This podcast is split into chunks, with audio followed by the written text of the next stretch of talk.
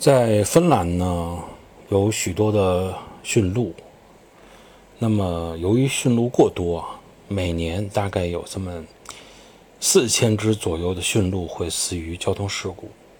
那么，他们怎么来保护这些驯鹿，让在特别是在夜间啊开车的时候，不至于啊撞死这些驯鹿？他们想出了一个非常聪明的办法。